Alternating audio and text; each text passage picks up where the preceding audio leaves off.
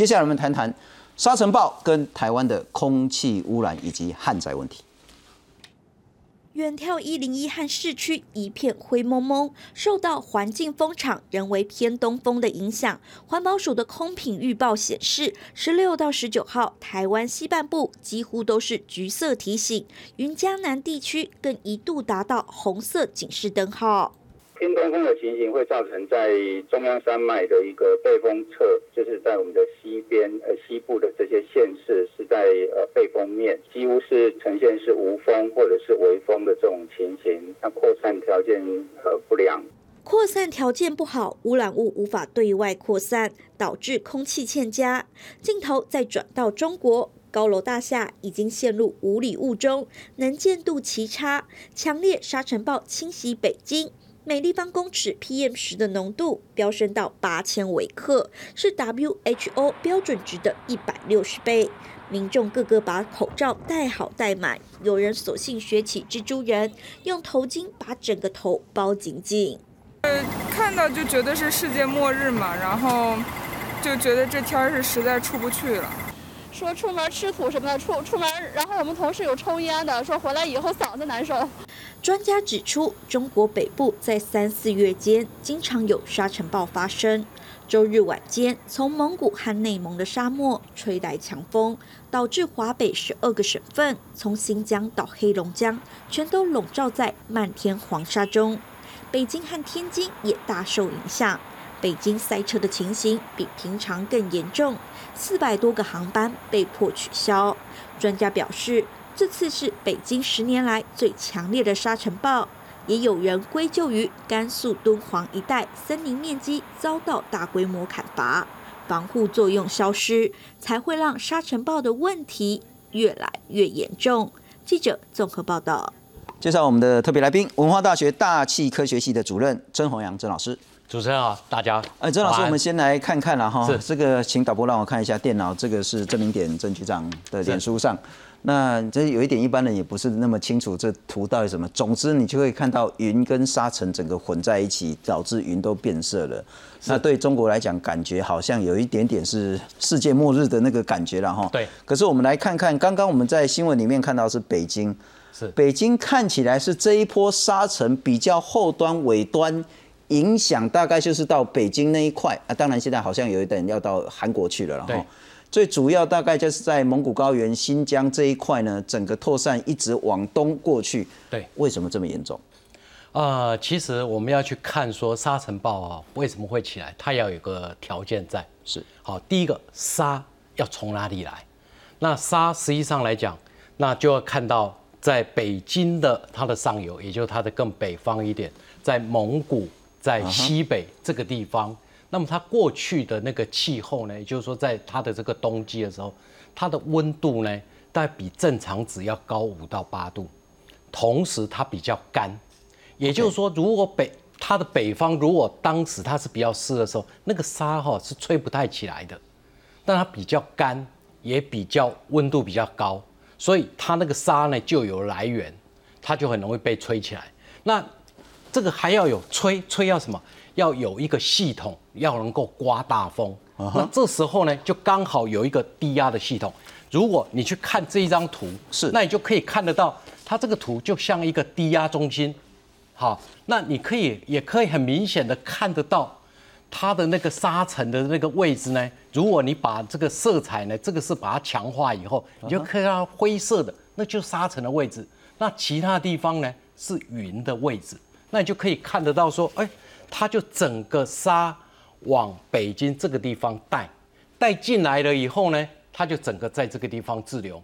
那如果这时候呢，也就是说你的沙起源的地方有了，然后呢，你也系统跟它配合得很好，那这样的一个条件，实际上在过去的十年来，是在北京这个区域里面是很少，你我们不能说完美的配合了，但至少这些条件。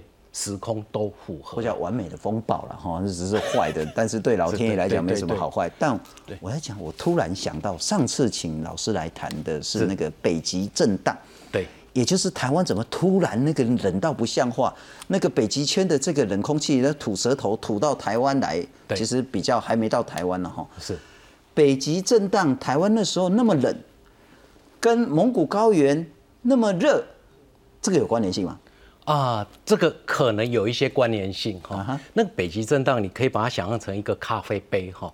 咖啡杯里面，如果你把它转得很快的时候哈，你把那个那个呃牛奶把它往中间倒，啊，你就看到那个牛奶都集中在中间。啊哈，但是呢，当那个转速慢的时候呢，那个牛奶就到处乱跑。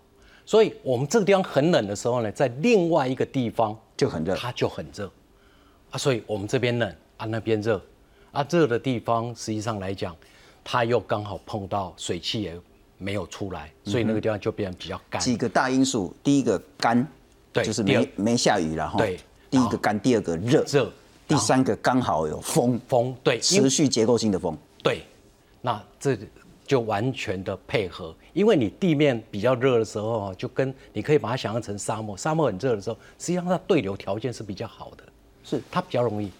是，不会跟台湾有影响哦。沙尘暴这这个这一次的呃，应该是几率不太高，因为它整个呢是在往东往北走，所以对韩国、日本它的影响不会太小。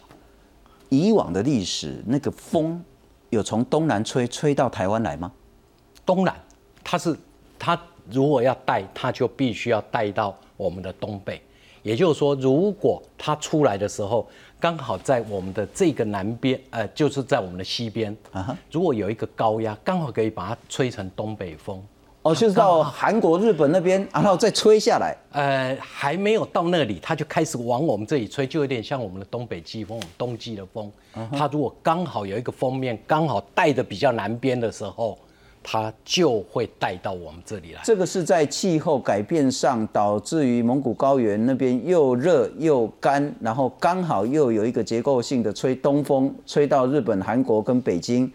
那我想问的是，那台湾最近空屋以及旱灾跟气候变化有很大的关联吗？呃，跟气候变迁这一件事情，在短时间里面，我们可以说可能没有那么直接，可是，在长期的背景之下，是它我们没有办法去排除它不受到这个气候变迁的影响。也就是说，其实台湾受到这一个呃沙尘暴的影响，它的主要的月份也差不多就在三到五月。也就是说，当我们的这个春季的这个系统呢吹到台湾的时候，如果刚好在北京有沙尘暴，沙尘暴就刚好会带到台湾。是是，那我再请教郑老师，我们来看看了哈，这个是我们的空气污染的这个重要的指标，是这个是二十四小时内台湾整个，特别是中南部，还有那个大概是在桃呃苗栗那部分呢，是是很严重的情形。是那我刚刚也谈到说，这个是呃这二十四小时的卫星云图，是没有半点云，云对。所以今年的水真的少到不像话吗？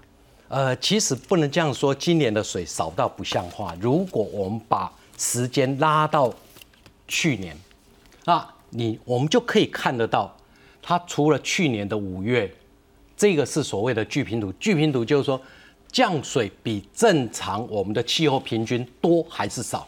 那我们可以看得到，几乎从到了这个除了五月，哎，好像雨都很多，六七八除了南部有。其他的都是褐色的，也就是说都比正常值要少。正常值是百年平均哈，呃，五十年平均，五十年平均，对。那你会看到的越绿的就是表示降雨比五十年平均多很多，多啊，越咖啡越黑的就是少很多。对，所以我们可以看到我们的西部，尤其是南部地区，几乎都一直在缺水。那最右边的这个地方是我们的一月到二月，嗯哼，它还是在缺。所以如果说我们今天看说我们缺水的一个原因，那我们降水少是一个因素，另外还有一个因素就是说去年我们的高温也非常的高，创了纪录。那高温对这个有什么影响？高温的话，它的蒸发量比较大，那也就是说你降下来雨水，那就被蒸发掉了。所以这些的因素，所以去年我们在整个的这个呃能够用到我们民生或保留在水库的水量，实际上来讲就是比较少的。了解。那我们上礼拜也谈到台湾水库干涸的情形然后不过我们来看看，这还是证明点的脸书，证明点真的是大家的好朋友。来看看他用这一张就可以很清楚，从去年十二月到今年三月，最上面那一格呢是东北部，是。那然后呢第二格的部分呢是北部，是。所以从去年十二月呢，大概水都下在东北部，大概就是宜兰啊、基隆啊、花莲啊这个地方了哈。对，北部的雨还不错。是。那我们看到中间那个叫 C，就是台湾中部呢，大概就是十二月有下一点，然后十二月底有下一点，之后了不起在一月跟二月十一号有下一点，，对。中间都白的啦，就是对。没雨了。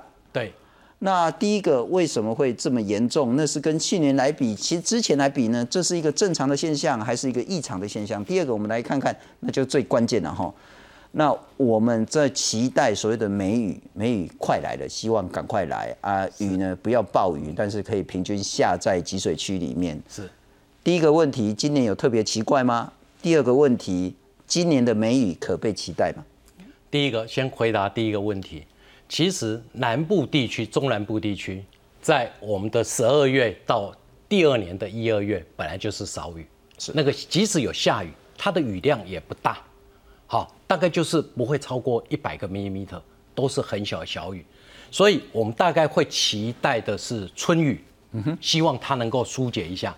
那春雨呢这一段的一个时间呢，去年是一个反圣阴年，那在台湾圣阴跟反圣阴呢，圣阴年的时候呢，我们的春雨会比较偏多，但去年是反圣阴，是所以今年的春雨，我们大概在气象局或者在大多数的专家里面都会觉得它是偏少到正常，也就是说它不会比正常值要高的几率并不大。OK 好，那另所以期待春雨解渴，春雨大概这个要落空了。这个呃可能呃就希望它有了。OK，好好好，那梅雨呢梅雨啊梅雨就看这一张图。？OK，好，那这一张图呢，你可以看得到说那个绿色的哈那个位置哈，就是反圣阴年的这个状态。是那你会看到了说，好，从过去两千年来到现在有反圣阴年，就那个绿色的哈，那你会看到那个蓝色的呢是雨比较少的，是红色的呢是雨比较多的。那你会看到蓝的、红的、蓝的、红的，哎，对不起，好像都没有个规则性，是他就会告诉我们说很难预测。那也就是说，但是有一个好消息，就是说，从过去的历史资料会告诉我们一件事情，就是我们很少说在梅雨季完全没有雨的，OK，也就是多多少少会有。也好，那这种情况，也就是说，梅雨实际上来讲，对南部它的重要性可能比北部来的更重要。不过每次梅雨，其实我们都暴雨成灾呢。呃，其实它呃，对，有时候很容易造成暴雨成灾啦。是但是它的这个降水量呢，因为主要也集中在南部，那对于我们的南部的供水是很重要，因为南部一正常情况里面来讲，从十一月一直到隔年的三月、四月、都是缺水的。OK，那之所以这样子请教，是因为很重要是接下来整个政策上是不是要做一些调整？如果今年的春雨，呃，很难被期待说会有丰足的雨量的话，是梅雨很难被直接预测，是那我们就会看到这个情形：宝山第二水库剩十趴，宁德水库剩十趴，鲤鱼潭十三趴，德基对台中很重要的水库呢剩七点九趴，那日月潭还还有四十几，石冈坝十二趴。那刚之前我们也谈到白河是零趴，不过白河有特定的一些因素在，对所以接下来缺水的问题需要整体国家的政策去解决了。这个是绝对需要的哈，因为我我们会知道说，呃，刚才主持人也提到了，我们可能来就是一个暴雨，就是洪水，但是洪水基本上我们还有人能力去对抗、去处理，可是干旱的时候，我们要无中生有，那是很难的。是所以我们一定要有一个规划，这是第一件事情。第二件事情呢，也就是说，这张图也可以告诉我们说，未来我们可能面对的问题，可能是我们更严重的挑战。过去我们从来很少面对到说干旱会列入到我们的灾害损失里面很重要的一个过程。那这是为什么？因为过去我们真的碰到干旱并不太多。那我们可以看到这张图，上面就是说那个水呃降水量呢屡创纪录呢，你会看到它越来越高。少雨的年呢，那个少雨也少得很可爱，可怕哈。所以你会看到前段少雨跟多雨变化并不大，可是后面呢会变得很大。那也就是说，我们可能会面对到多雨的时候，雨多到我们不想要；没有雨的时候，可能我们会面对到完全的干涸的这个状态。也就是说，这样的一个几率，这个是一个趋势。如果都没有改变的话，未来我们面对这样的一个啊用水或者降雨、自然降水的这个特性，那我们就必须要做一些措施来应对。是是，您可以再讲得更清楚一点。呃，就是说我们看到这一个呃曲线啊哈，这个曲线变化上面那一部分是我们把雨水很多的，对，就把雨水最高的哈，我们屡创纪录的，我们把那些点把它连接。OK，好，就是说你比我先第第一个点它在那个位置，第二个点有我一定要超过那个位置，那第三个点它又要比它更高，所以我把最高的点一直把它连起来。所以就是我们旱涝的这个润局越来越大，对而且它是这样子开出去的。对，也就是说，要么很干，要么雨水很多，这个可能是台湾未来有可能要面对的一个特性但我。们观察是多久？六十年，这个你还看到了，它从1953对，一直到大概已经有超过五十年了。